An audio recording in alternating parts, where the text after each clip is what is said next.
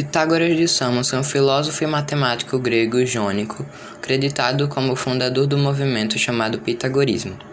A maioria das informações sobre Pitágoras foram escritas nos séculos depois que ele viveu, de modo que há pouca informação confiável sobre ele.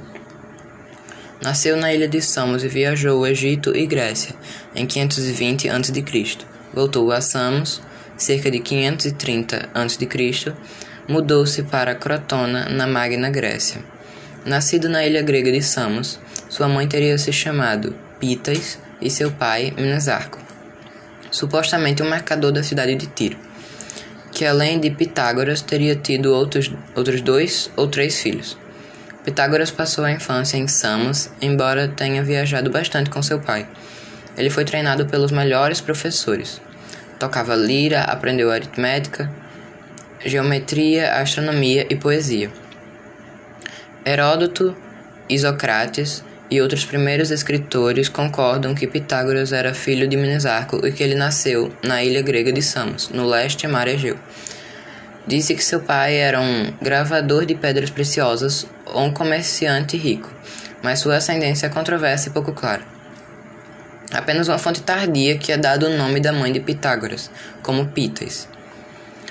Quanto à data de seu nascimento, Aristones afirmou que Pitágoras deixou Samos no reinado de Policrates aos 40 anos e que daria uma data de nascimento por volta de 570 a.C. Segundo Porfírio, Pitágoras casou-se com Teano, uma senhora de Creta e filha de Pitonas, de Creta, e teve vários filhos com ela.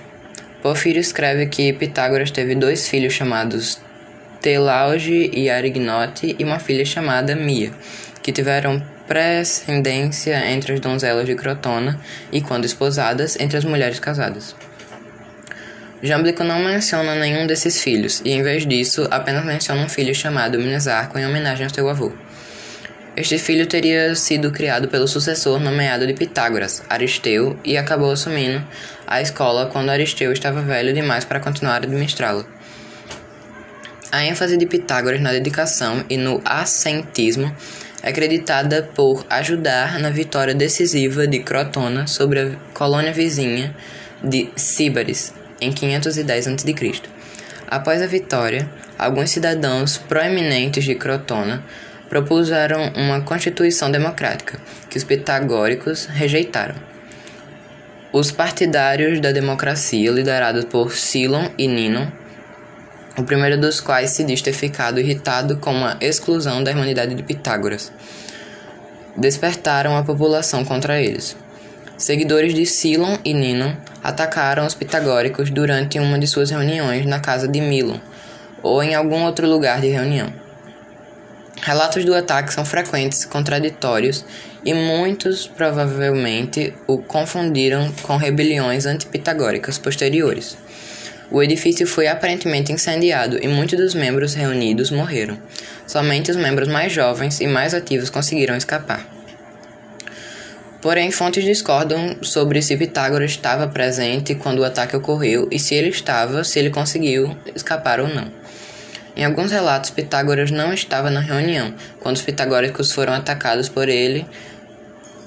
Foram eh, quando os pitagóricos foram atacados por ele, estava em Delos, atendendo às Ferícedes em leito de morte.